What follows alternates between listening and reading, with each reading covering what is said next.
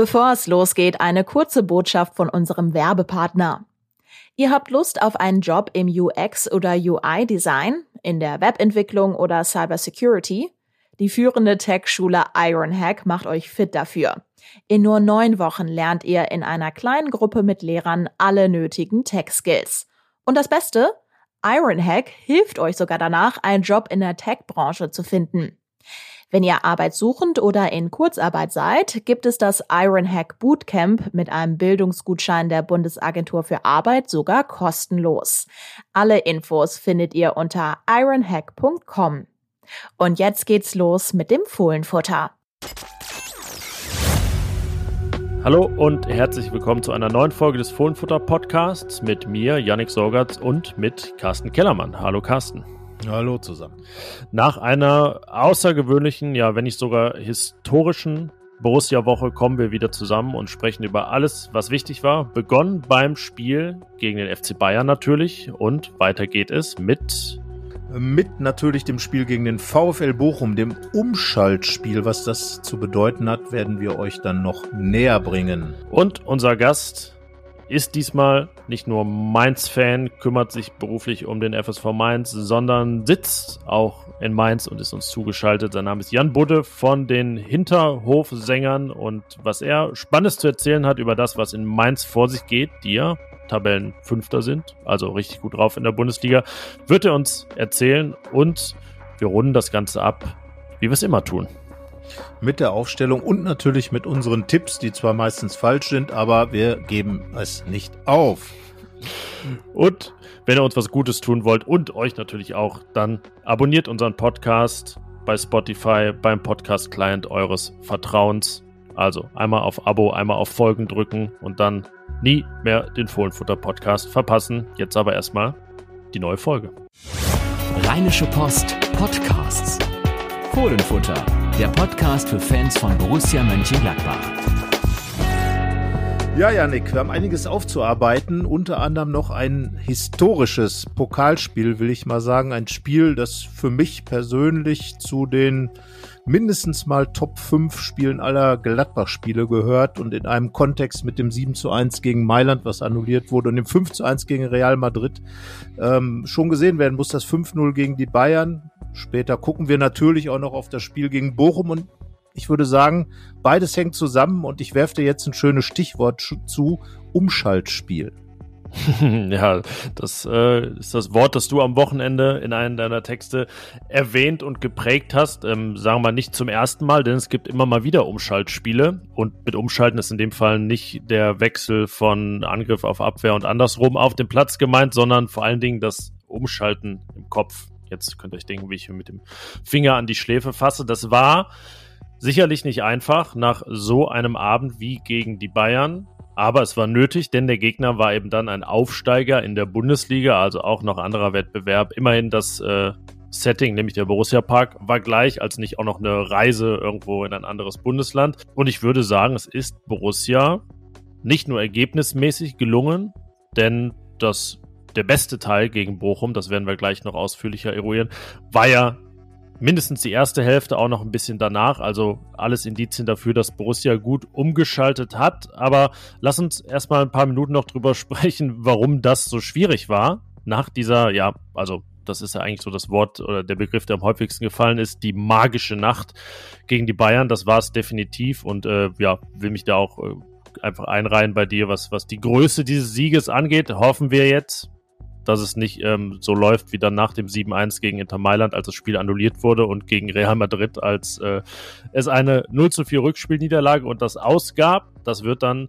letztlich das Pokal-Achtelfinale gegen Hannover im Januar zeigen. Aber ähm, ja, dieses 5-0, ich habe es ähm, äh, privat mit einem Freund zu Hause gesehen, ähm, war also nicht im Stadion, genauso wenig wie du, da unsere Kollegen äh, Hanna Gobrecht und Thomas Grulke im Dienst waren. Ähm, ich habe gemerkt, dass man ja oft bei solchen Ereignissen, auch wenn es dann, du hast gesagt, so ein Spiel wie gegen Mailand oder Madrid schon gab, aber wenn man es noch selber nicht erlebt hat, irgendwie doch seine Probleme hat, da Worte für zu finden, das einzuordnen. Ging es dir da auch so? Nein, also es fiel, fiel, mir eigentlich direkt vor allem dieses Spiel, Spiel gegen Real Madrid ein, das ich damals auch natürlich am Fernseher gesehen habe. Ja, das ist die Gnade, die Gnade der früheren Geburt, wie immer. Die, die Gnade, die Gnade also des frühen Fall. Fernsehers. Ja. Ähm, ja, und, und das war auch so ein Spiel, ähm, äh, in, bei dem man äh, einfach so aus dem Nichts heraus plötzlich als Borussia Mönchengladbach so einen riesen Kick auf den Rasen zauberte, bei dem fast alles ging und, und gegen einen Gegner, ähm, wo man nicht damit gerechnet hat, dass man den so derart auseinander nimmt. Das war damals äh, diese, diese große Mannschaft von Real Madrid, äh, die Gladbacher auch wie aus einem Guss gespielt im Düsseldorfer Rheinstadion, auch diese fünf Tore geschossen. Das eine Gegentor, der Makel, war ja dann am Ende entscheidend, du hast schon gesagt. Und jetzt gegen die Bayern einfach auch die Art und Weise, es war ja nicht nur die Höhe des Ergebnisses, sondern auch die Art und Weise. Es waren ja noch viel mehr Tore möglich. Natürlich haben die Bayern katastrophal verteidigt, aber Gladbach hat sich das erarbeitet, hat von Anfang an immer diese Pressing-Situationen gesucht. Und ich glaube, wenn Adi Hütter irgendwann mal einen Film über seinen Trainerdasein macht, wird er dieses Spiel, glaube ich, als das perfekte Spiel für seinen Fußball, für Adi Hütter Fußball den Leuten äh, vorlegen und, und anbieten. Denn äh, es war wirklich dieses Ball erobern, was wir bei dem Bundesligaspiel am ersten Spieltag in der Szene beim 1 zu 0 ja schon oft hervorgehoben haben als die perfekte Adi Hütter Balleroberung, Umschalt, Torszene. Das gab es jetzt wirklich am laufenden Band und ähm, Brell Embolo hat sich da so richtig ausgelebt mit seinem mit seiner Körperlichkeit, aber alle Borussen haben mitgespielt, haben mitgemacht. Natürlich Manu Kone mit diesem wunderbaren Lauf vor dem Tor. Generell Bayern München komplett ohne Chance und das ist das große Ausrufezeichen.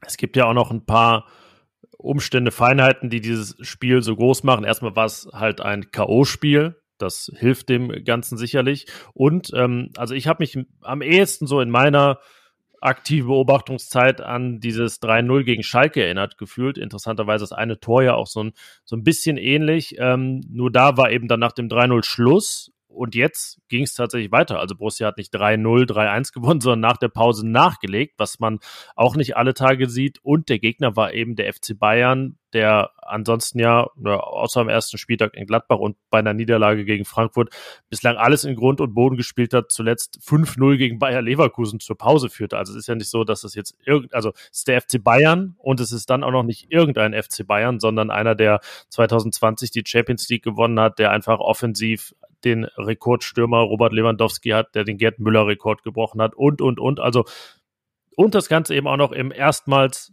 wieder ausverkauften, also nahezu ausverkauften Borussia Park mit 48, 5000, 48.500 so Fans. Ähm, ja, wenn man das alles zusammenpackt, Flutlicht und so weiter, dann war das schon übergroß. Ja, ein, ein toller Fußballabend einfach. Ähm, alle, die im Stadion waren, werden das, werden das nie vergessen, aber auch alle, die es am Fernsehen gesehen haben, eben nicht. Und äh, ja, ein Tag für die Geschichtsbücher. Aber, und das war genau das, was wir eben mit dem Wort Umschaltspiel schon zusammengefasst haben, wenn ein solches Spiel nur als singuläres Ereignis da ist, ist es für sich natürlich herausragend, toll und, und super.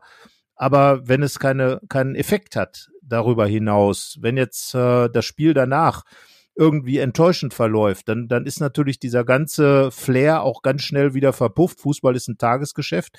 Und deswegen war dieses Spiel gegen Bochum beileibe kein einfaches. Bochum auswärts war bisher doch, sagen wir mal, eher problematisch unterwegs. 0 zu 7 beispielsweise in München verloren, 0 zu 3 in Leipzig, aber eben auch mit dem Sieg zuletzt ähm, auswärts. Und ähm, ja, eine Mannschaft, die kämpft, die Räume eng macht, die tief steht und damit eine Mannschaft, mit der Borussia Mönchengladbach traditionell in den letzten Monaten äh, äh, Probleme hatte. Und dann so in das Spiel reinzustarten, wieder mit einem frühen Tor, was natürlich der Tür Türöffner dann war und nachgelegt das 2 zu 0 und mit einer Halbzeit, wo ich sage, das war wirklich auch genau so muss man dieses Spiel annehmen. Und, und das war eben die Qualität, die Borussia Mönchengladbach auf den Platz gebracht hat und am Ende knappes 2 zu 1 zwar, aber ein Spiel, das hätte auch höher ausgehen können, wenn man so konsequent vor dem Tor gewesen wäre. Gladbach hatte fast die gleiche Anzahl an Torschüssen wie gegen die Bayern, hat eben nur diese beiden Tore gemacht, aber es war trotzdem ein verdienter Sieg, auch wenn noch gezittert werden musste und darum kann man sagen, das war schon die richtige Leistung und auch die richtige Antwort auf diesen großen Abend. Ja, und es war eigentlich ja so, wie es viele immer fordern, dass man dann auch nachlegt, dass man es nicht bei einem 1-0 belässt. Ähm, allzu oft ist es ja eben dabei geblieben, gerade letzte Saison, dann fällt noch das 1-1.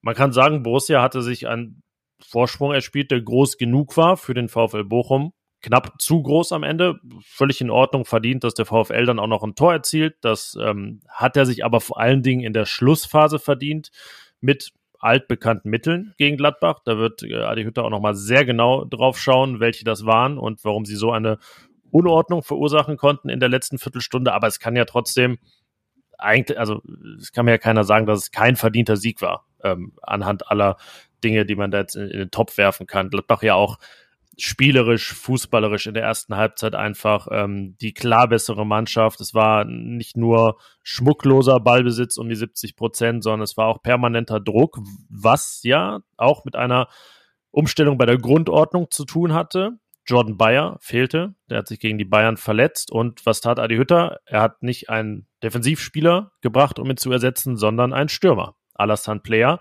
der sein Startelf-Comeback feierte. Über ihn werden wir gleich noch ähm, genauer reden, aber ähm, was glaubst du, was der Hauptgrund war für Hütter für diese Systemumstellung? Ist das jetzt schon ein Abwenden von der Dreierkette, weil er sagt, irgendwie diese Absicherung hat die Mannschaft nicht mehr nötig oder war das jetzt äh, rein pragmatisch für dieses Spiel gedacht? Ich glaube, das ist ganz einfach der Reflex auf die personelle Situation.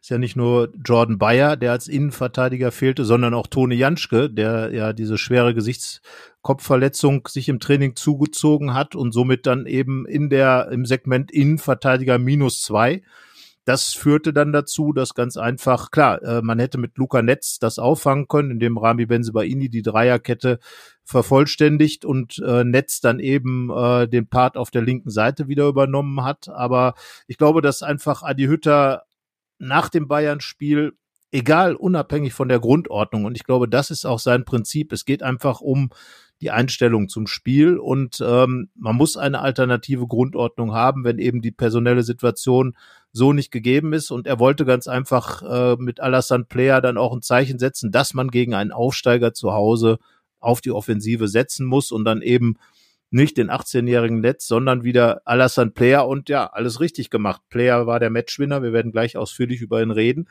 Ähm, und genau diese Entscheidungen sind es natürlich, die einem Trainer dann auch äh, zugutekommen, die ihn glaubwürdig machen. Wenn er Dinge tut, eine äh, personelle Entscheidung trifft, die dann auch einen direkten Effekt im Spiel haben, kannst du nur sagen, alles richtig gemacht, Adi Hütter. Und ähm, ja, also man kann es ja dann so sehen, wie man will. Eine Dreierkette äh, kann man defensiv als Fünferkette auslegen, aber eben auch, so wie Borussia es ja zuletzt immer interpretiert hat, mit zwei so weit vorgezogenen Außenspielern oder Außenverteidigern, Skelly, Netz, auch Rami Benzebaini, äh, als er zum Einsatz gekommen ist, ähm, dass man ja fast genauso viele Offensive hat wie jetzt in dieser Aktion mit Alassane Player nominell zwei Mittelstürmer auf dem Platz, Embolo und Player, Player jetzt wieder über die linke Seite gekommen. Meines Erachtens seine beste Position, aus der er sich am besten entfalten kann. Ja, und hat er dann ja auch belegt. Jetzt haben wir schon viel Positives äh, gesagt und ich würde auch nach wie vor das Positive und Negative so in die zeitliche Relation des Spiels setzen, also 75 gute, ordentliche Minuten, 15, die dann wirklich äh, stärker abfielen. Die Mannschaft und auch der Trainer sind äh, deutlich kritischer danach mit diesem Spiel umgegangen. Und äh, wenn man sich so die Interviews angehört hat danach und auch die Pressekonferenz, dann hätte man fast meinen können, Borussia hätte noch das 2 zu 2 kassiert. Ähm, jetzt können wir aber sagen, Selbstkritik, super. Also von uns gibt's gibt's Lob für die Selbstkritik finde auch, dass das davon zeugt, dass irgendwie ein etwas anderer Wind weht, oder? Ja, äh, wir haben ja schon oft gesagt, dass ähm, wir haben es dann immer Stranzeln genannt. Martin Stranzel war ja so der, der dafür immer stand, gerade wenn es gut lief, wenn Dinge positiv gelaufen sind, auch mal kleine Dinge vielleicht größer hervorzuheben und daran rumzumäkeln, einfach um die Sinne zu schärfen.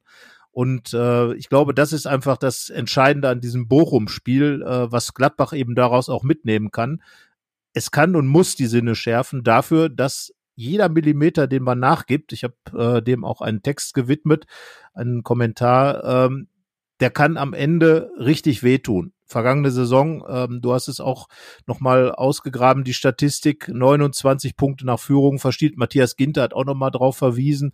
Also äh, das, das hat einfach Europa gekostet und, und darauf äh, nochmal zu verweisen, ist absolut korrekt. Und ähm, in dem Bochum-Spiel wurde das eben nicht bestraft. Aber Borussia hat auf jeden Fall gesehen und, und das war natürlich auch der letzte Eindruck, den man vom Spielfeld mitgenommen hat, als Adi Hütter, als Jonas Hofmann, als Matthias Ginter, die gesprochen haben nach dem Spiel dass man ganz einfach wirklich so knapp vor dem 2 zu 2 war und äh, da hat Jonas Hofmann ja recht, da hätten sich die Gladbach in den Allerwertesten treten können, so ein Spiel nicht zu gewinnen und man hätte dann wieder dagestanden mit all diesen Themen. Nervenkostüm, vergebene Chancen, sinnloser Ballbesitz und, und, und. Und vor allem hätte man in der Tabelle einfach nicht diesen Schritt nach vorn gemacht, sich angenähert an da an die Plätze, wo man hin will, sondern hätte auf der Stelle gestanden und das Bayern-Spiel wäre puff weg gewesen.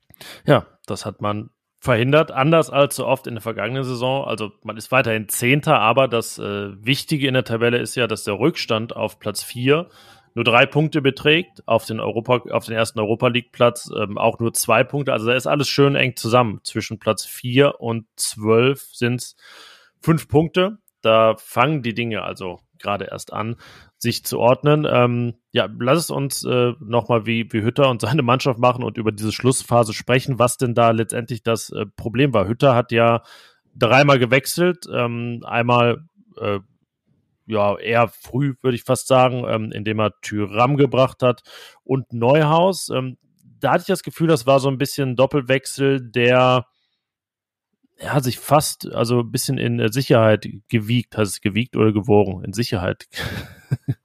Ge gewägt. Gewägt, gewägt, gewängt, geweckt hat, ähm, weil irgendwie Tyram natürlich noch äh, Aufholbedarf hat, äh, Nachholbedarf na, nach seiner Verletzung und ähm, Neuhaus einfach mal wieder auch eine Chance, eine längere, so was mein Eindruck bekommen sollte. Ähm, bei beiden ist es aber nicht ganz so aufgegangen hatte ich das Gefühl. Ja, bei Thuram muss man natürlich immer im Kopf haben, dass er lange gefehlt hat. Er hat ja sogar den Ball noch ins Tor geschossen, äh, zählte dann nicht wegen einer Abseitsposition von Brell Embolo. Äh, ja, äh, das Rätsel ist dann eher schon ähm, Florian Neuhaus, der es einfach nicht schafft, aus diesem Tief rauszukommen. Also er hatte wieder schwierige Ballverluste, konnte überhaupt nicht ins Spiel reinkommen. Er ist sicherlich auch kein Spieler, der als Joker äh, besonders geeignet ist. Er ist jemand, der, der so ein Spiel von Anfang an äh, mitnehmen muss, um, um reinzukommen, denke ich. Ähm, schwierig, ganz schwierige Situation für den äh, Nationalspieler, das darf man nicht vergessen. Er wird anders gesehen, er wird als Nationalspieler wahrgenommen, ist dann in Gladbach eben verdrängt worden von Manu Kene, der wieder ein tolles Spiel gemacht hat gegen Bochum, der einfach unglaublich präsent ist und diesen Power hat. Und dann kommt Neuhaus rein und hat genau das eben nicht. Er ist dann sehr bieder unterwegs, schafft es auch nicht, irgendwelche Akzente zu setzen. Und äh, deswegen, also bei Turam würde ich sagen, gib ihm noch ein bisschen Zeit. Zweieinhalb Monate sind noch aufzuholen. Und ich glaube, mit, mit Thuram und seinen Qualitäten kann man vielleicht nach der nächsten Länderspielpause wirklich konkret wieder rechnen. Wäre für ihn natürlich brillant gewesen, jetzt äh, das 3 zu 1 zu machen. Und ähm, tatsächlich dieses Tor hätte ihm natürlich nochmal einen riesen Schub gegeben. Aber er weiß halt, dass er da stehen kann, wo der Ball hin muss oder wo man stehen muss als Stürmer. Das ist gut. Aber Florian Neuers, was soll er aus diesem Spiel ziehen? Er ist reingekommen, genau wie Hannes Wolf im Übrigen auch. Äh, ja, über den wollte, ich gleich, den, wollte ich gleich noch einzeln reden. Das war, ich habe es mir extra ja. noch mal die letzten zehn Minuten angesehen. Auf, genau. Also ähm, beide außen vor, beide mit großen Ambitionen in die Saison gegangen und beide kommen überhaupt nicht in die Saison rein und in die Pötte, wie man so schön sagt. Äh, und beide haben noch dafür gesorgt, dass es wirklich nochmal brenzlig wurde. Wolf äh, hat den Freistoß verursacht, der dann schön verwandelt wurde. Neuhaus auch mit unglücklichen Aktionen, äh, die Bochum wieder ins Spiel gebracht haben. Also ja, was soll man da sagen? Es ist insgesamt für beide bisher eine richtig schlechte Saison. Und äh, wenn man sagt, äh, einige Gladbacher, nehmen wir Joe Skelly, der das Tor von äh, Player eingeleitet hat mit seiner Flanke, nehmen wir Jonas Hofmann, der also von Spiel zu Spiel irgendwie zu wachsen scheint als Typ und als Spieler und, und, und, und. Äh, Manu Kene, der, der hier großartig aufspielt. Zakaria, der wieder zu alter Form sich ausschwingt. Also alles Gewinner in dieser Saison. Natürlich auch ein Luca Netz, der im Moment ein bisschen zwar durchhängt, aber trotzdem äh, mit seinen 18 Jahren schon viel gespielt hat. Ähm, alles irgendwie positiv, aber bei den beiden kann man jetzt nur sagen, tja, bestenfalls rätselhaft. Ja, äh, wie gesagt, ich ähm, habe die Kritik an Hannes Wolf dann, dann online gesehen. Ähm, aufgrund seiner Leistung, mir war es dann auch beim Betrachten schon aufgefallen, dass da wieder einige Ballverluste da waren. Uns wandern wirklich, ich habe es mir ab der 82. als er reinkommt, anguckt, nochmal vier Ballverluste. Dieses Foul, hat gelb gesehen, hat zweimal gefault. Gladbach hatte insgesamt im ganzen Spiel nur siebenmal gefault, was ja, wie man anhand dieses Freistoßes gesehen hat, auch nicht unwichtig war.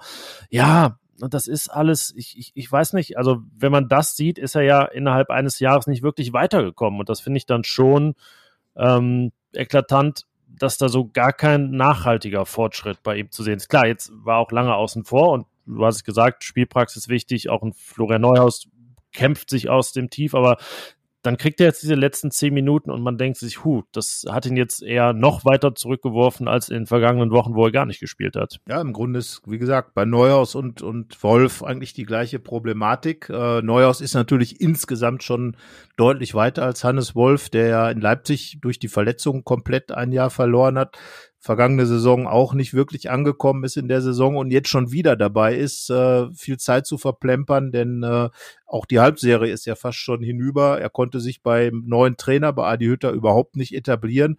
Andere haben ihm klar den Rang abgelaufen. Wir hatten ihn ja immer so ein bisschen als möglichen ähm, sagen wir, Herausforderer von Lars Stindl gesehen. Aber Stindl hat jetzt wieder auch gegen Bochum wieder und gegen die Bayern wieder gezeigt, wie wichtig er für diese Mannschaft ist. Also hat, war wirklich als Boss unterwegs, hat auch wieder klarer gespielt, hat auch wieder Bälle verteilt, war auch am ersten Tor beteiligt. Ähm, also Lars Stindl ähm, ist einfach da an Lars Stindl geht, glaube ich, auch für Adi Hütter, der ja so ein bisschen auch so diese klassische Trainerphilosophie hat, eben auf solche Leute wie Stindl dann auch wirklich zu setzen. Tja, und da ist Hannes Wolf ganz weit hinten ähm, und Florian Neuhaus ist vielleicht ein paar Meterchen weiter vorne, aber beide haben einfach diese Chance ganz, ganz dünn verstreichen lassen. Jetzt war Lars Stindl eigentlich eine ganz gute Überleitung zum nächsten Programmpunkt, denn ich finde, der Mann, der jetzt kommt, der hat auch Lars Stindl ein bisschen geholfen, wieder in die Spur zu finden. Der Spieler des Spiels.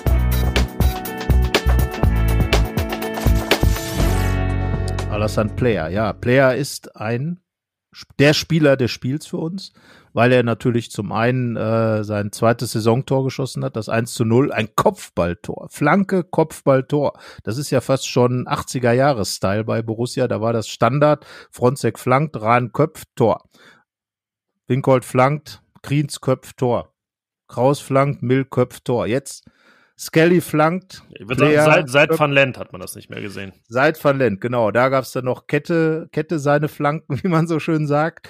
Und äh, ja, also, ne, Borussia ganz, ganz einfach unterwegs. Flanke, Kopfball, Tor. Schön mal sowas wieder zu sehen. Und äh, Player, ganz wichtig für ihn, dieses Tor. Er hatte ja wirklich Adi Hütter hat zwar gesagt, er hat bei seinen Einwechslungen immer ein bisschen was gemacht, aber wenn ich als Stürmer reinkomme und meine Tore werden nicht anerkannt, das ist ihm zweimal passiert, er hat dann einfach ja, nicht so diese Zeichen setzen können. Und jetzt war er da, Startelf wieder, macht dann das 1 zu 0, das wichtige 1 zu 0. Wir haben es gesagt, ähm, gegen Bochum, schnelles Tor, war einfach hilfreich, äh, spielt dann einen wirklich tollen Pass und das ist das, was du meinst, ähm, dass er eben auch ein Fußballspielender Mittelstürmer ist, nicht nur Birne hinhalten, sondern auch feine Pässe spielen.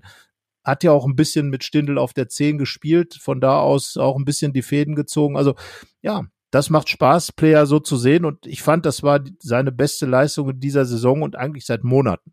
Ja, ich habe überlegt, eigentlich äh, seit den großen Champions League-Abenden vor einem Jahr war das der beste Player, den man gesehen hat. Und ähm, das muss man ja Marco Rose zugute halten. Also, na gut, äh, fangen wir ganz weit hinten an. Also, er hat angefangen unter Dieter Hacking bei Borussia. Der hat ihn schon auch nicht immer als Neuner aufgestellt, sondern oft äh, links, etwas hängend.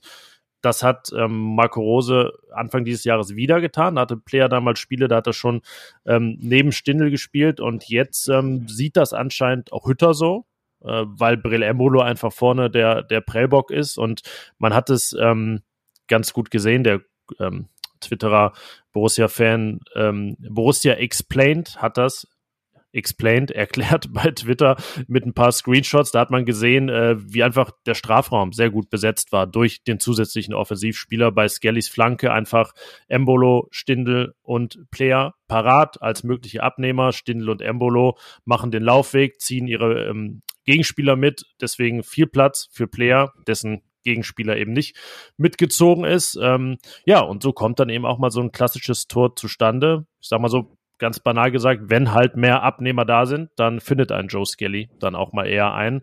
Und ähm, auch für Jonas Hofmann, glaube ich, nicht, nicht unwichtig, dieser zusätzliche spielende Typ in der Offensive, weil er ähm, ja ein bisschen auch mal mehr aus der Tiefe wiederkommen konnte.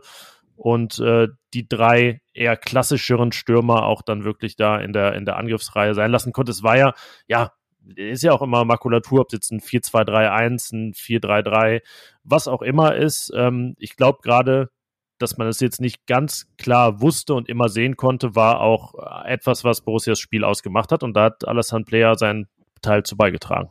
Ja, das ist ja das, was eigentlich den Gladbacher Kader auch auszeichnet. Äh, wir haben es ja im Vorfeld äh, geschrieben nach dem nach dem Hertha-Spiel insbesondere, dass eben den Borussen so ein ganz klassischer Mittelstürmer eigentlich fehlt. Brell Embolo ist ja auch eher eigentlich ein Konterspieler, ist keiner, der ganz ganz wirklich im 16er beheimatet ist. Markus Thuram, der wahrscheinlich unter Adi Hütte auch eher zentraler Stürmer sein wird als als vorher bei Marco Rose, kommt aber auch eher über die Außen, ist ja auch ein Dribbler Dribbler. Ähm, Alassane Player, wie gesagt, ein äh, spielender Mittelstürmer, vielleicht ein bisschen weniger Playmaker-Qualitäten als Lars Stindl, aber dann doch äh, nicht dieser typische in der Box spielende, ach, die Box, der Strafraum ist es, im Strafraum spielende Stürmer. er hat Box gesagt, er hat Box ähm, gesagt. Ja, man muss ja auch die moderne Fußballsprache mal würdigen. Also dann, äh, man darf dann ja auch sagen, er hat den Ball dann in die Box gesteckt zu Herrn Hofmann, der den Ball dann ins reingemaked, rein, äh, reingeeckt hat ins Runde, nee, das Runde ins Eckige gesetzt hat. Also wie auch immer, auf jeden Fall, Alassane Player kann so seine Stärken, bei Hacking war es ja, als Lars Stindl nach seiner langen Verletzung zurückkam, ging Player ja auf Außen, hat dann diesen typischen Player-Move sozusagen gemacht, äh, in München, in Wolfsburg die Tore so von der Seite reinlaufen, dann die lange Ecke, äh, passt genau anvisieren. Ja, Marco Rose hat ihn dann unter anderem mal in Leipzig auch als äh, zweiten Zehner reingebracht. Äh, und das ist ja das, was Thomas Reis, der Bochumer Trainer, hallo, der Bochumer Trainer gesagt hat, äh, Gladbach ist eine Mannschaft, die die Mitte extrem dicht macht und stark macht. Und da hat Player natürlich zu beigetragen. Und dafür gibt es auch noch ein extra Lob, den schönsten Pass des Abends gespielt auf Jonas Hofmann, der das 3 zu 0 hätte machen können, müssen, hat sich da zu weit abtreiben lassen, frei vor Riemann und das 3-0 nicht gemacht, aber der Pass, der, der war Neuhaus zu besten Zeiten, sozusagen. Also Player ist Neuhaus und Neuhaus ist wer? Mm, oh, das weiß ich nicht. Könnte jetzt. Im Moment nicht er selbst, sagen wir ja, so. sagen wir es so, neben sich. Ähm, gut, bevor wir zum Gästeblock kommen, äh, machen wir noch den anderen Block vorher. Das ist der folgende. Fohlenfutter empfiehlt.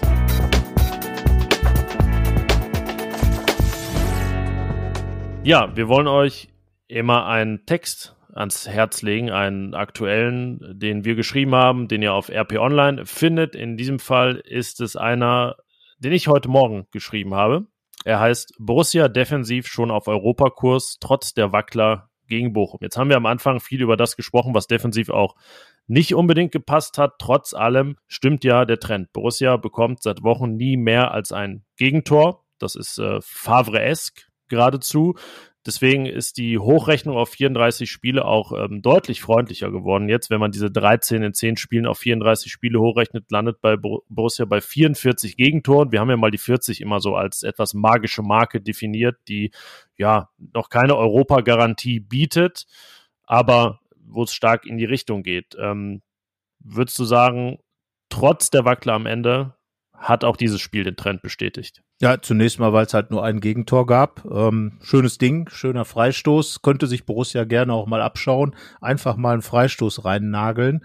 Unhaltbar für Jan Sommer ähm, von Blumen da reingeschossen. Schön anzusehen. Sieht man leider meistens, wie gesagt, nur von Gästemannschaften im äh, Gladbacher Stadion solche Dinger. Zu Zeiten Juan Arangos war das natürlich anders. Daran wird sich auch der ein oder andere Mainzer erinnern. Aber ähm, am Ende ist es so, dass die Gladbacher ihren Schnitt gehalten haben, dank Jan Sommer. Er hat dann äh, das 2 zu 2 verhindert, das ärgerliche 2 zu, das bittere 2 zu 2.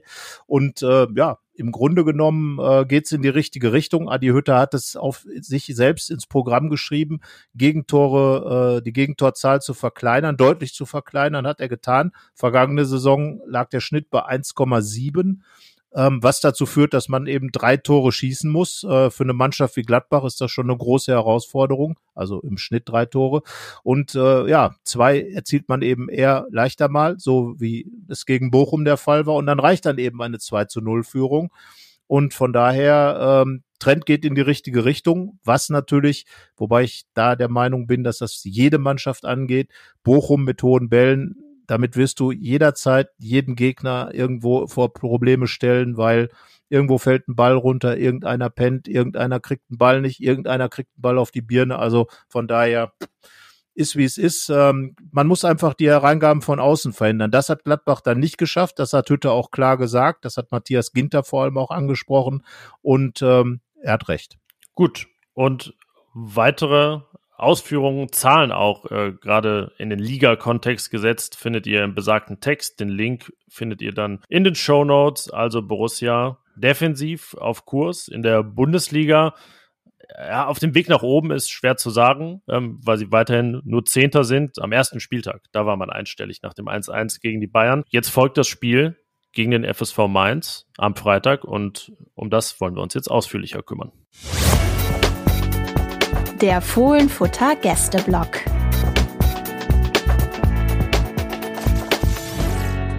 Ja, ob unser Gast in dieser Woche aus Mainz kommt oder gerade in Mainz sitzt, das wird uns gleich verraten. Ich weiß es gar nicht. Das haben wir im Vorgespräch äh, nicht geklärt. Es ist ja ein bisschen, Carsten, bei uns Tradition, dass äh, die Gäste, die sich mit Borussias nächstem Gegner befassen, nun gerade nicht in der Stadt sitzen, wo er herkommt. Deswegen die Frage an Jan Budde von den Hinterhofsängern vom gleichnamigen Podcast. Äh, wo sitzt du und wie geht's dir? Ich sitze in Mainz, das ist richtig. Aber ich komme nicht gebürtig aus Mainz, sondern ich komme aus Wuppertal gebürtig. Und äh, bin aber inzwischen seit ja, knapp zehn, fast drüber Jahren in Mainz ansässig. Ja. Willst du uns verraten, wie das passiert ist aus Wuppertal nach Mainz? Es äh, gibt sehr, sehr viele, äh, das ist eine sehr große Geschichte, aber äh, um sie sehr klein zu machen, ich habe einen tollen Mainzer Freundeskreis irgendwann im Ausland kennengelernt und dann hat es mich zum Studium nach Mainz verschlagen und ähm, seitdem bin ich hier. Dem FSV anhängig warst du aber vorher schon oder dann erst geworden?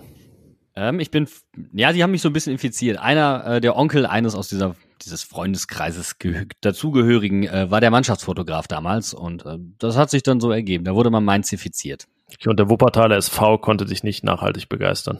Der begeistert mich nach wie vor, aber äh, in den unteren Klassen, sagen wir es mal so. Und, naja, und im Grunde ist es ja auch vernünftig, in einer Stadt, in der man lebt, auch den Verein gut zu finden und hinzugehen, oder? Na gut, ja. Carsten, du weißt, wo ich studiert habe. Ja gut, du hättest ja auch ins Westfalenstadion gehen können, das jetzt anders heißt. Oder ich bin auch in, im Preußenstadion gewesen, also ist alles gut. Und Mainz ist ja auch eine sympathische Stadt. Kumpel von mir wohnt auch da und ist auch ein Mainzer geworden mit Dauerkarte. Ist das so ein Ding, Jan, dass irgendwie, wenn man dann in Mainz wohnt, ähm, dass ein Verein ist, der irgendwie jeden in seinen Band zieht? Äh, weiß ich nicht, ob das so ist. Also Mainz, also in meinem Fall zumindestens war mehr Kopf als Herzliebe. Ähm, aber ich habe mich halt, wie gesagt, schon in Wuppertal in den Verein verguckt, ähm, weil mir die Arbeit so gut gefallen hat ähm, weil ich einfach sehr, sehr schnell verstanden habe, was da für eine Idee hintersteht, dass man hier auf den Nachwuchs setzt, äh, dass man vor allen Dingen aber auch Trainer ausbildet und zwar sehr sukzessive und äh, dass die klare Philosophie ist, Trainer auszubilden. Ähm, und das ist etwas, was relativ einzigartig ist im deutschen, aber auch im europäischen Fußball und die Trainerdichte, die man da rausgezimmert hat, die ist, ja, die sucht schon ihresgleichen. Und äh, das hat mich wirklich fasziniert und das war dann so die Anfangszeit, ähm, ja, es war noch Jörn Andersen, aber dann Thomas Tuchel so der Übergang wo ich dann angefangen habe, mich wirklich intensiv mit Mainz 05 auseinanderzusetzen. Naja, und die Champion, äh, die Premier League wird ja nun gerade auch von Mainzer Ex-Trainern angeführt, kann man so sagen. Die gewinnen dann auch Champions Leagues und so weiter und so fort. Woran liegt das denn, dass die Mainzer so gute Trainer haben? Es gibt auch viele Ex-Gladbacher, die als Trainer unterwegs sind, unter anderem ja auch Bo Svensson. Aber warum hat Mainz so eine gute Trainerproduktion? Ähm, das geht zurück auf Wolfgang Frank. Wir haben jetzt gerade eben erst äh, den Bruchweg, wo unser NLZ stationiert ist, umbenannt ähm, in den Wolfgang Frank Campus. Und Wolfgang Frank wird eigentlich wenig berücksichtigt so im deutschen Diskurs. Man spricht dann lieber von Ralf Rangnick, aber beide haben eigentlich primär zusammen die Viererkette in Deutschland eingeführt. Und Mainz hat damals dann ähm, die waren damals letzter in der zweiten Bundesliga und haben dann mit dieser Umstellung auf die Viererkette die Rückrunde gerockt, sind Tabellenerster geworden in der Rückrundentabelle und haben die Liga gehalten. Es klingt vertraut in kürzerer Vergangenheit. Der ein oder andere wird sich noch erinnern. Und äh, ja, da sind in dieser Mannschaft sind viele Charaktere gewesen, von Jürgen Klopp, ähm, Kramny, ähm, später dann auch noch Rosi, der dazu kam. Also da sind viele ähm, Weichen gestellt worden und aus diesem Kader, wir haben uns das tatsächlich mal angeguckt, sind teilweise über 70 Prozent äh, Trainer geworden und zwar die auch tatsächlich Profimannschaften trainiert haben.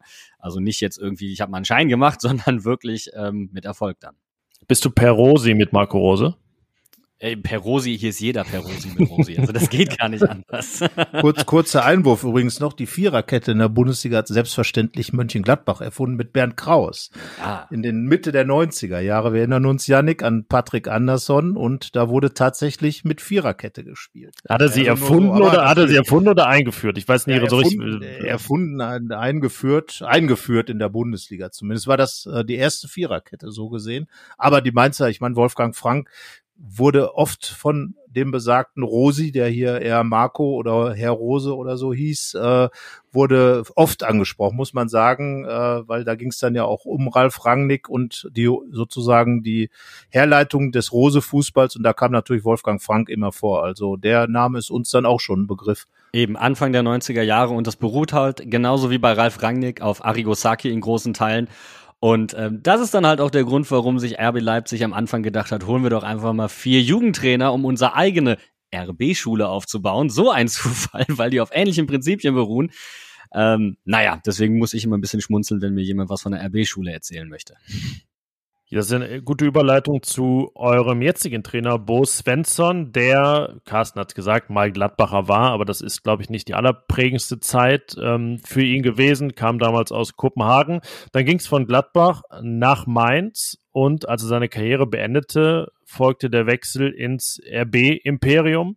Ihr habt ihn dann zurückgeholt, jetzt aus Liefering vom sogenannten ja, Farmteam von RB. Jetzt habe ich mich gefragt, ist er denn ein Wasch echter Mainzer Trainer trotzdem aus dieser Schule oder ist er irgendwie ein Mainzer RB Trainer, ein RB Däne oder so? Wie, wie würdest du ihn charakterisieren? Oder war das einfach wie so ein äh, ja, paar Auslandsjahre für ihn? Ja, es waren ja nicht mal wirklich Jahre in dem Sinne, ne? Also ähm, er hat ja wirklich die Jugendmannschaften sukzessive durchlaufen. Er ist von Kaspar Julmen angelernt worden. Er hat auch unter Thomas Tuchel noch sehr, sehr viel gelernt, hat auch das als sehr, sehr prägend bezeichnet. Ähm, sieht sich selbst auch primär als Mainzer. Seine Familie wohnt hier auch noch. Das waren alles Gründe für ihn auch zurückzukommen. Ähm, RB wird da weniger eine Rolle gespielt haben. Tatsächlich ist es so, man konnte Bo Svensson zurückholen aufgrund einer Ausstiegsklausel, die es für Mainz 05 gab, über 1,5 Millionen. Und das war die Reaktion von Mainz 05 darauf, dass RB sich doch relativ sukzessive an Mainzer Trainern halt gütlich getan hat. Äh, man hat es auch probiert bei Sandro Schwarz, den ist man dann zuvor gekommen, indem man Sandro Schwarz befördert hat. Das war vielleicht ein Jahr zu früh und das äh, hat Sandro vielleicht auch noch ein bisschen in den Knochen gehangen in der Nach so im Nachhinein betrachtet. Ähm, aber diese Ausstiegsklausel wird wahrscheinlich eine Reaktion darauf gewesen sein. Bo Svensson, ähm, glaubst du, er hat schon äh, trotzdem aus Leipzig, also aus Salzburg diesen Fußball, diesen RB-Fußball mitgebracht? Oder würdest du schon sagen, das ist eigentlich Mainz Fußball, der im Moment so das Nonplusultra so ein bisschen ist? Naja, man muss halt aufpassen. Dieser RB-Fußball ähnelt in sehr, sehr vielen Phasen und in seinen Prinzipien eben diesem Mainz 05-Fußball. So, deswegen ähm, ist der Schritt da gar nicht so weit. Das, was wir momentan sehen, dieses 3-5-2 respektive 3-4-3, ist eigentlich primär erstmal eine Abkehr vom Mainzer Weg, den man eigentlich bisher gegangen ist. Aber manchmal, und das wissen wir alle, glaube ich, aus eigener Erfahrung sehr, sehr gut, muss man vom Weg abkommen, um nicht auf der Strecke zu bleiben. Und das hat Bo Svensson gemacht. Das ist aber auch kein typischer ähm, Leipzig oder RB-Fußball, der da gespielt wird.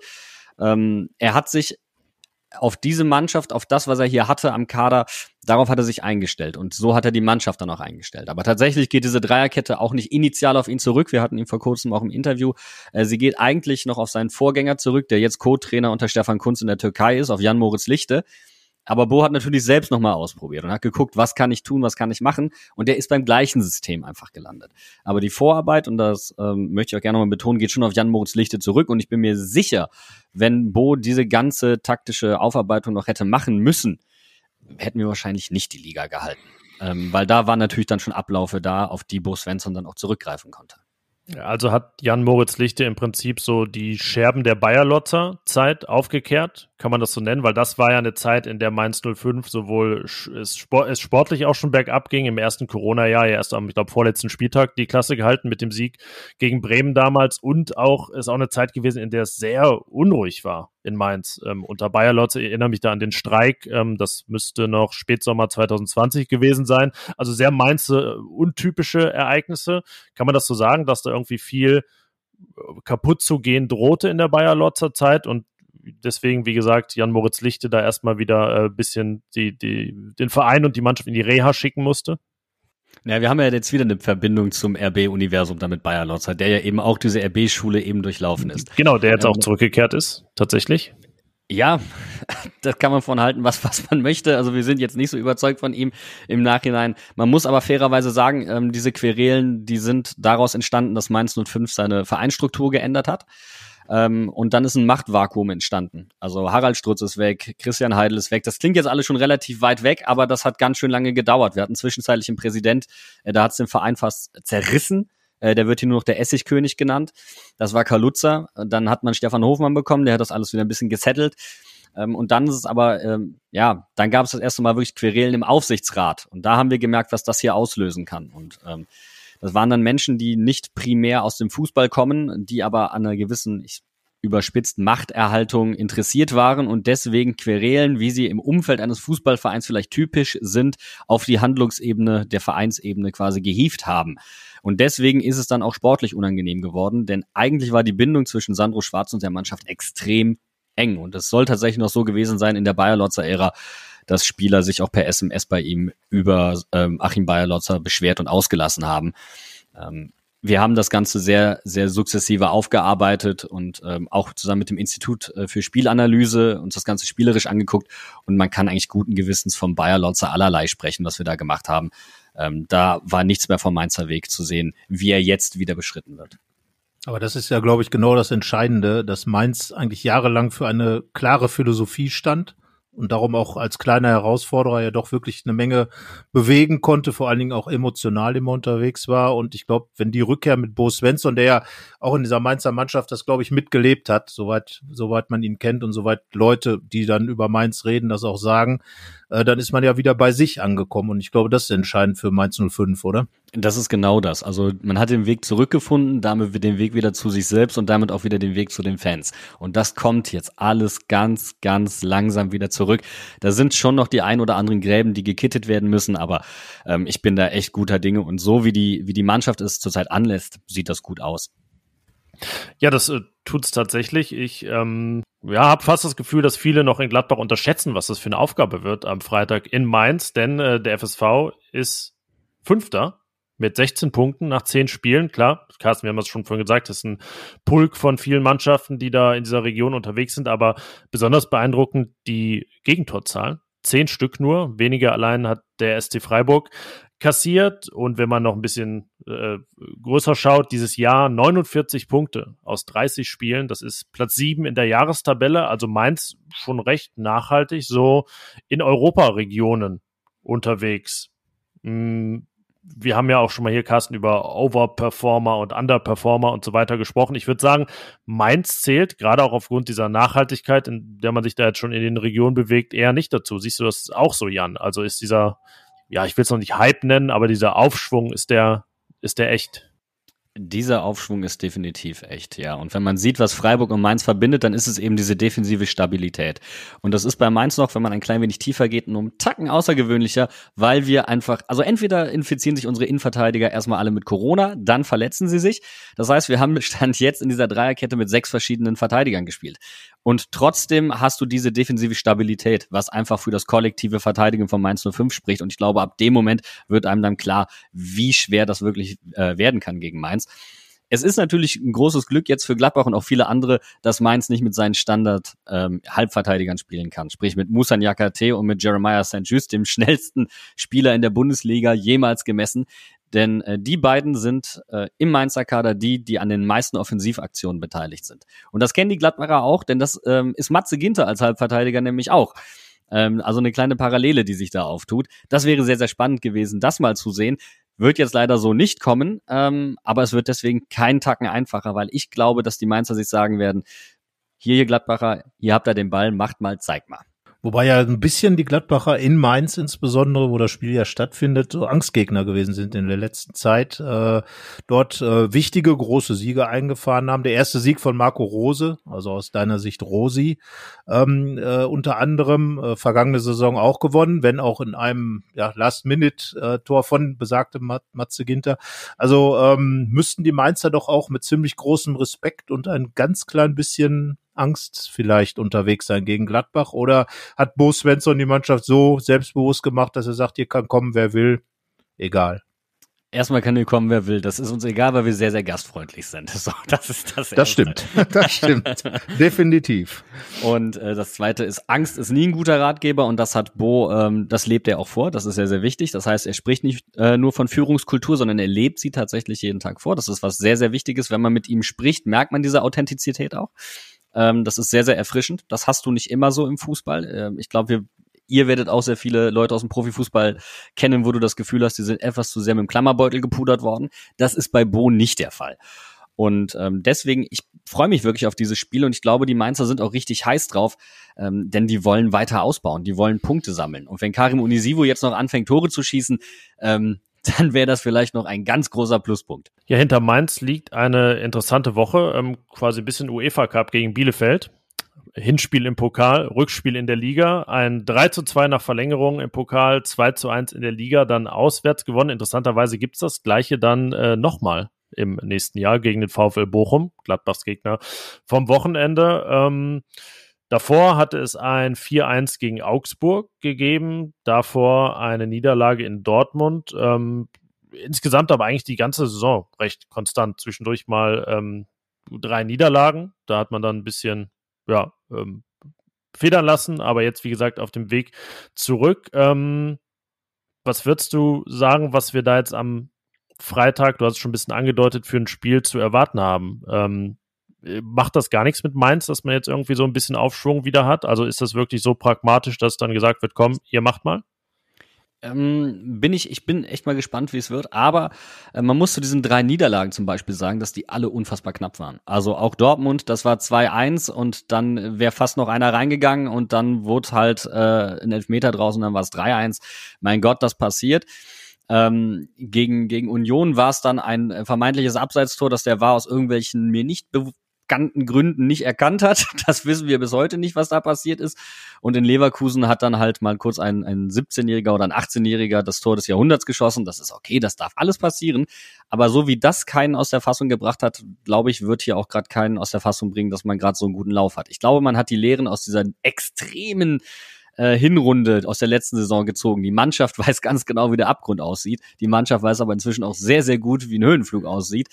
Ähm, ich glaube, die probieren einfach nur konstant weiterzuarbeiten. Aber ähm, wir haben schon die ein oder anderen Ausfälle und deswegen ist auch so ein gewisser Pragmatismus eingekehrt. Ich glaube, Bo würde gerne wesentlich offensiver spielen. Das hat er auch uns gegenüber äh, im Interview so ausgedrückt.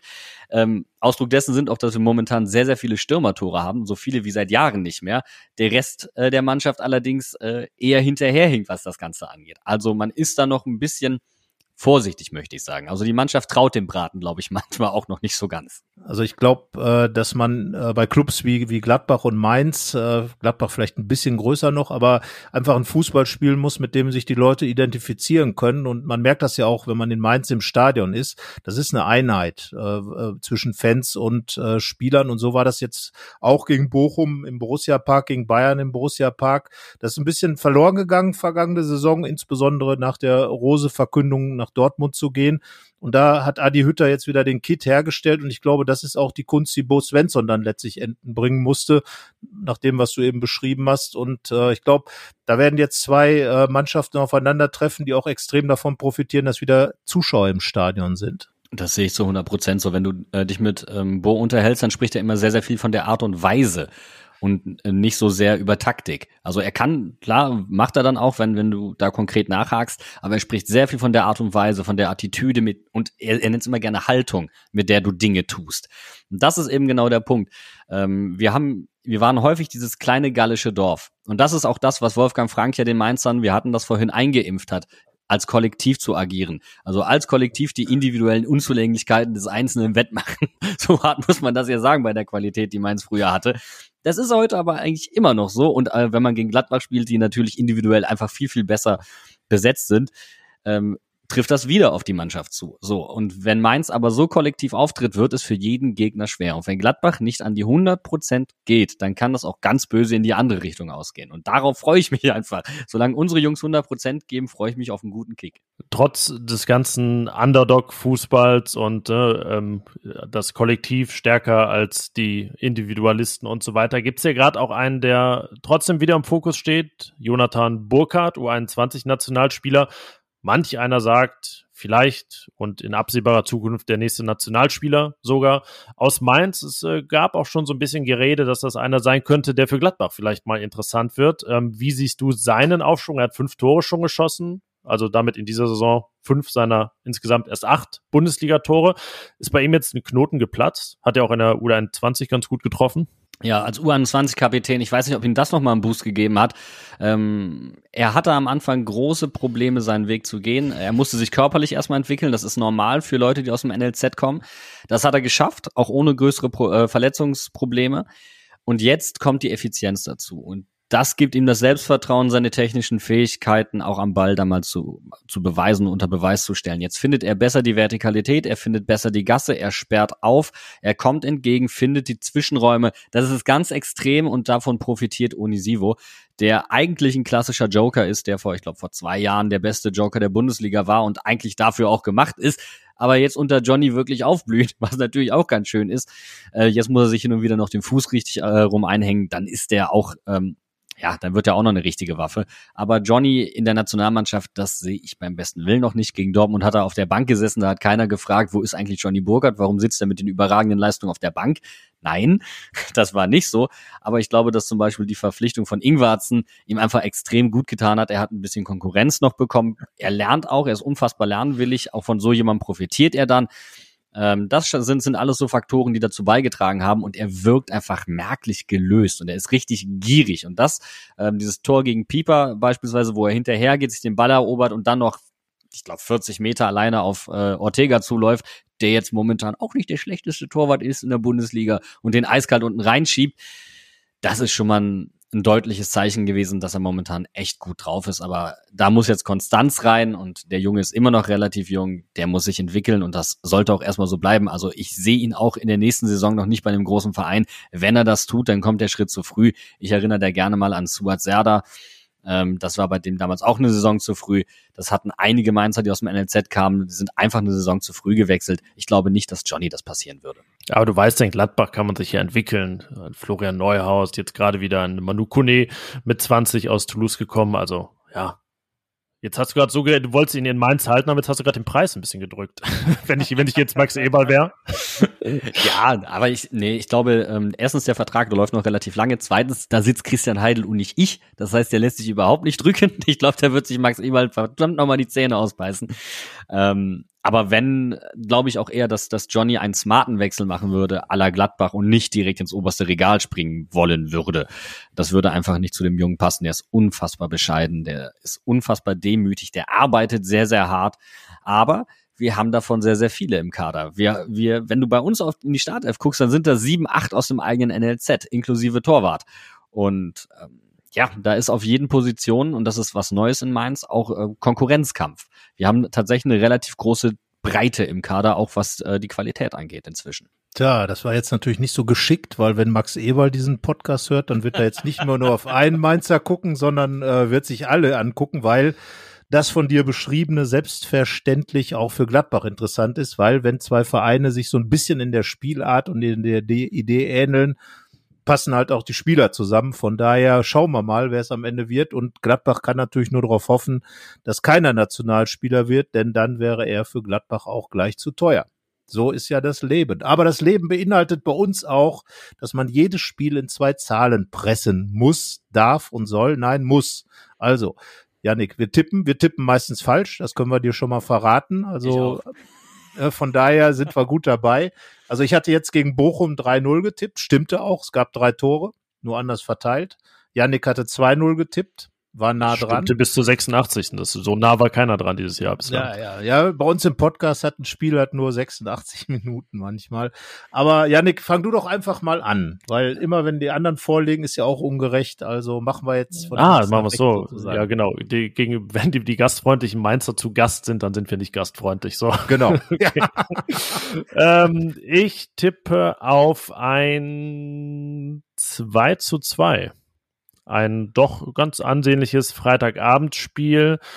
Ja, 2-2. Ja, würde ich mal gleich ziehen. Ähm, ich bleibe auch bei vier Toren. Ich sage allerdings 3-1, aber ich werde das Ganze auch begründen.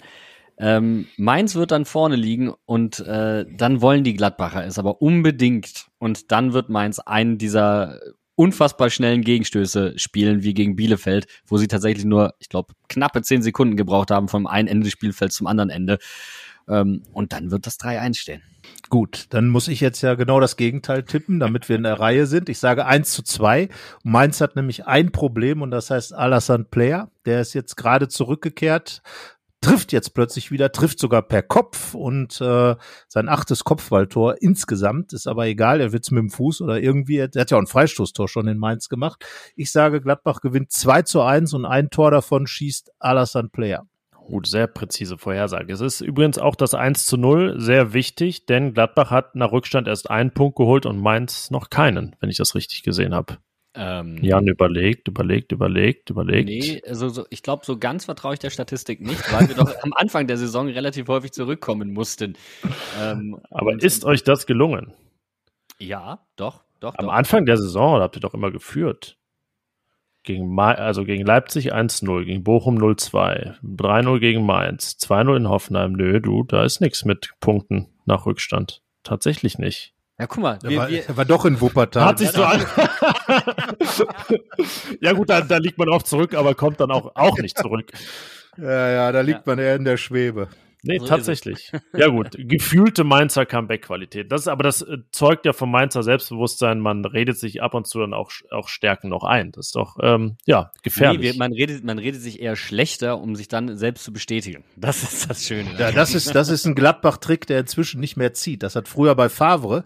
Also da war selbst das Erstrunden-Pokalspiel gegen den Landesligisten war ja, wirklich das schwerste schwer, Spiel der Welt. Es, es, wird schwer, es wird schwer. Und wenn jetzt Bo Svensson sagt, es wird schwer schwer gegen Gladbach, dann hat er wahrscheinlich recht, aber rechter als Favre auf jeden Fall. Aber die Mainzer sind halt sehr geschickt, würde ich sagen, ne? Also ich, ich gebe noch einen Tipp ab. Ich bin mir nämlich ziemlich sicher, dass die Mainzer Bank sich die vierte gelbe Karte in Folge abholen wird. Das ist nämlich zurzeit ein relativ deutliches Charakteristikum und zeigt auch, wie sehr ähm, die, die komplette Mannschaft auch neben dem Platz mitlebt. Also es sind jetzt in drei Spielen DFB-Pokal mit eingerechnet äh, gelbe Karten gewesen für die Bank. Also die vierte wird kommen. Warte, warte ab, wenn der Was? erste deswegen gesperrt wird und ein wichtiger Spieler ausfällt, dann wird nämlich, gerade bei euch wird es dann nämlich heißen, die Deppen, was machen die da eigentlich? Gesperrt ja. wegen Bankgelben. Das ist der, der, der Mannschaftsarzt ist dann gesperrt irgendwann. Ja. ja. Heute verarztet ihr euch selber, Jungs. Ja, genau, der Arzt fehlt. Na gut, ähm, tja, das waren doch wieder mal äh, spannende, interessante Einblicke in einen Verein, der, würde ich sagen, ja zu den sympathischeren in der Bundesliga gehört, ist ähm, wie Gladbach ein bisschen, oder, Carsten? Also, aber das, ähm, also sind zumindest keine polarisierenden Vereine. Das kann Nein, man, denke ich mal, sagen. Der Schöne Bühne gibt's auch im Stadion. Von dort aus kann ich übrigens meinen Kumpel Tilo, der steht auf der Gegengraden fast gegenüber.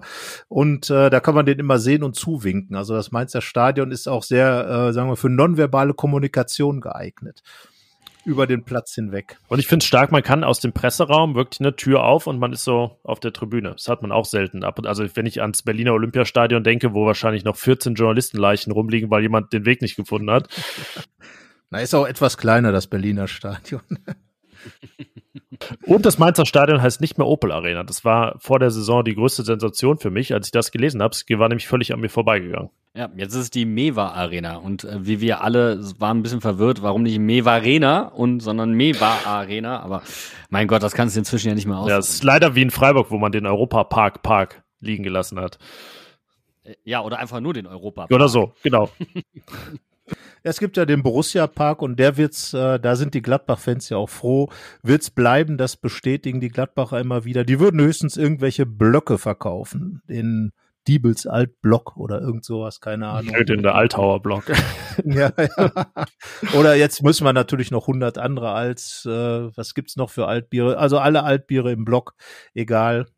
Mal ja, sehen, Bolton welcher, musst du jetzt schon sagen. Es wird ja auch ja, ausgeschenkt Bolton, im Stadion. Der Bolton, der Bolton-Block. Okay, wir kriegen. Es gibt aber ja. übrigens, es gibt übrigens noch eine kleine Verbindung zwischen Gladbach und Mainz, die, die glaube ich nicht sehr, sehr viele kennen und die ich äh, gerne ansprechen möchte. Und zwar Knippi, den ihr natürlich kennen werdet. Ihr kennt natürlich auch das legendäre Video. Äh, was war das hier? Woran hattet ihr ähm, liegen? Woran hattet ihr liegen? Ne? Woran hattet ihr liegen? Das ist übrigens am Bruchweg gedreht worden. Ja, also, ich dachte mal, es wäre das Millantor, aber es war, aber es ist doch. Ah, okay, am Bruchweg. Ja, Mensch. Der alte Mainzer Bruchweg. Ja. ja, und der ist übrigens schön. War Testspiel. Letztes äh, ja vor einigen Jahren da noch schön dahin gefahren. Kalt war's. Und da hat Vincenzo Griffo ein gutes Spiel gemacht. Eins von dreien für Gladbach. Und äh, ja, darum habe ich das auch nicht. Schön, war immer schön dort, äh, dort ins Stadion zu gehen, muss man schon sagen. Also lag ein bisschen zentraler, glaube ich, ne? Und äh, ja, eins der alten Kultstadien, würde ich es mal nennen. Ja, das Neue liegt jetzt schon so, wie man vielen neuen Stadien vorwirft, ne? Da ist schon viel Feld drumherum. Also da, so viel Feld ist selbst in Gladbach nicht drumherum. Ja, da wurde ja, ja auch alles zugebaut. wenig Anwohner. Ja, das, ja, ja, genau. Nein, in Gladbach wurde ja alles, wurde das Stadion ja, das unverbaubar sein sollte, wurde dann doch einigermaßen zugebaut. Und äh, naja, so kann man sich dann aussuchen, was jetzt schöner ist, auf dem Felde sichtbar oder zugebaut hinter Mauern. Jan, willst du zum Abschluss und Abschied noch äh, Werbung machen für euren Podcast, für die Hinterhofsänger? Wann und wie oft hört man euch? Man kann uns wöchentlich hören, aber ich habe auch doch da ein kleines Schmankerl für die Gladbacher. Wir bringen immer jedes Mal eine Sommerreportage raus in der äh, Sommerpause. Und die letzte Sommerreportage, da war unter anderem Uwe Kamps mit von der Partie, weil wir uns da nämlich das, äh, die Torwartschule der Mainzer angeguckt haben, die auch einen wahnsinnigen Output hat. Und äh, Uwe Kamps hat zusammen mit Sven Hoffmeister, unserem äh, Leiter Torwartspiel im NLZ, ähm, die UEFA-Trainerlizenz gemacht, wenn ich mich nicht irre. Und äh, die beiden kennen sich sehr, sehr gut. Und eigentlich sollte Rosi mit dabei sein. Und Rosi hat dann gesagt, äh, wird eng bei mir, aber ich würde dir den Uwe Kamps mal empfehlen. Der hat da ganz viel zu, zu sagen, auch zu dem Thema, mehr als ich. Und wir haben uns dann ähm, das moderne Torwartspiel angeguckt, am Beispiel unter anderem von Jan Sommer. Und dabei sind unter anderem dann noch René Adler, wie gesagt, Uwe Kamps, Robin Zentner. Also einige sehr, sehr bekannte Namen. Okay, das können wir dann ja auch gerne mal in den Show Notes verlinken, sowieso euren Podcast. Und äh, ja, dann sind wir sehr gespannt, wessen Tipp am Freitag näher dran ist. Ähm, du, ja, Jan keiner, zeigt, so zeigt, wie wir. zeigt auf sich. Aber wie soll das Spiel dann ausgehen, wenn wir alle falsch liegen? Das wird schwierig jetzt, oder? Ja, kann. Wird, entschieden durch eine, durch eine VAR-Entscheidung in der Halbzeit. Das kennen wir. ja, auch das, auch das habt ihr gehabt. Ja, Spielabbruch. Ich weiß es nicht. Mal gucken. Wir schicken jedenfalls die Kollegin Hanna Gobrecht hin, gebürtige Rheinland-Pfälzerin. So, das ist ja dann ähm, würdig. Ne? Carsten hier, der Westfale und ich als Niederrheiner haben da nichts zu suchen in Rheinhessen und äh, staunen aber gerne vielleicht nächstes Jahr mal wieder vorbei, weil es ja doch immer ganz nett ist in Mainz. Zuletzt eben dann auch ergebnismäßig für Borussia mit vier Siegen aus den letzten fünf Spielen. Wir sind gespannt, was es am Freitag gibt. Sagen danke für deinen Gastauftritt und wie gesagt, dich und deine Mitstreiter hört man bei den Hinterhof-Sängern, Fastnachtsfreunde verstehen das Wortspiel und in dem Sinne bis dann. Vielen lieben Dank für die Einladung. Bis bald. Ciao. Aufstellungstipp.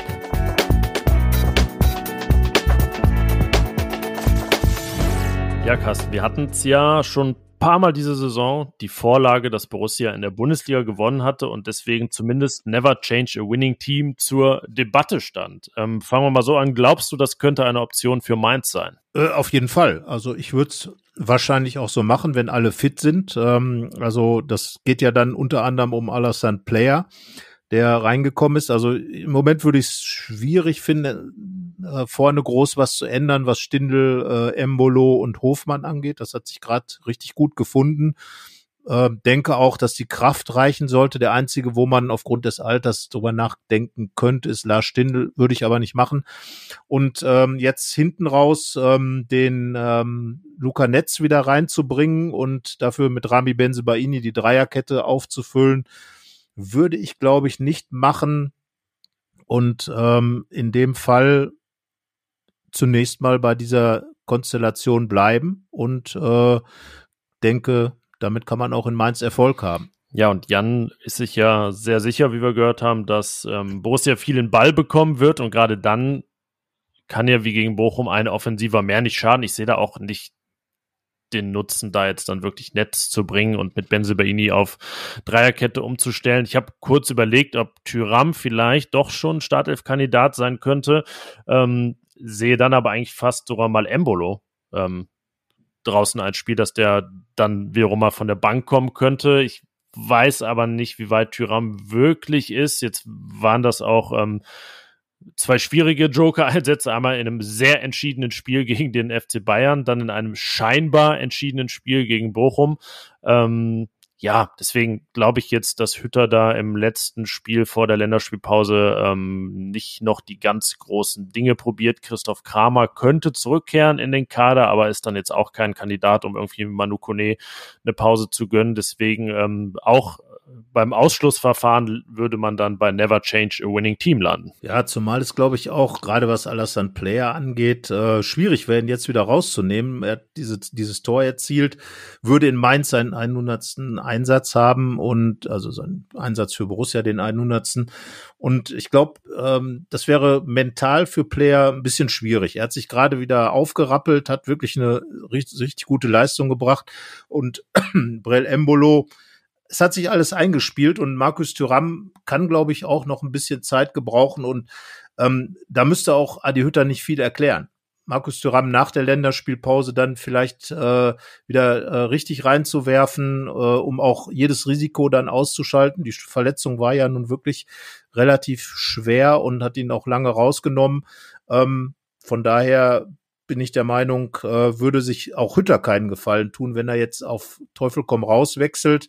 Er hat zwar immer ein paar ganz gute Ideen. Na klar, er könnte vielleicht mal ähm, Manu Kene und dann mit einer einfachen Sechs spielen und dadurch dann äh, noch einen äh, Außenspieler mit reinwerfen. Aber warum sollte er das tun? Das hat ja letzten Endes gegen Bochum alles gut funktioniert, auch wenn mit hohen Bällen äh, da am Ende noch mal was reingebracht wird. Aber damit könnte man natürlich mit einer äh, Fünferkette argumentieren, beziehungsweise mit einer Dreierkette mit vorgezogenen Außen, um einfach die Bälle von außen zu, ähm, zu verhindern. Aber das ist ja auch eher ein Stilmittel, was zum Ende hin interessant wird. Dann kann man immer noch umstellen und äh, von daher keine Änderung, würde ich sagen, weil ähm, es würde, glaube ich, der Mannschaft nicht entgegenkommen. Ja, da sind wir dann eher beim Spiel gegen Fürth, wenn dann Länderspielpause war, wenn dann Embolo für die Schweiz wieder gespielt hat. Die haben ja auch ein paar wichtige Spiele vor der Brust, dass dann vielleicht Hütter sagt, ah, okay, jetzt dann danach kommt Derby und so weiter. Dann ähm, ist äh, Fürth vielleicht ein guter Zeitpunkt fürs Startelf-Comeback Comeback von Markus Thüram, der dann auch zwei Wochen in Gladbach jetzt dann arbeiten kann nach dem Mainz-Spiel. Also sind wir uns, ja, in dem Fall einig, was die Aufstellung angeht gegen Mainz. Never change a winning team. Und damit, glaube ich, haben wir in aller Breite alles besprochen, was es zu sagen gab über eine außergewöhnliche Borussia-Woche, wie die kommende wird. Das ähm, entscheidet dann sehr maßgeblich der Freitagabend in Mainz. Ich glaube, dann war ich auch ganz gut vorbereitet mit unserem Gast Jan Budde von den Hinterhofsängern. Damit bleibt nur noch eins am Ende. Ein sportverbundenes Vergnügen. Dann in Mainz am Freitagabend. Flutlichtspiel und ähm, ja, mit Sicherheit ein paar Tore wird es geben. So ist es. Und natürlich, wie immer, der Aufruf an euch nochmal. Abonniert uns, wo auch immer ihr den Podcast hört, Spotify, Podcast, Client eures Vertrauens. Ein Abo hilft uns sehr und hilft euch ja auch. Dann werdet ihr immer benachrichtigt, wenn es eine neue Folge gibt. Diese ist am Ende. Wir wünschen eine schöne Woche. Bis dann. Tschüss. Tschö. Mehr bei uns im Netz www.rp-online.de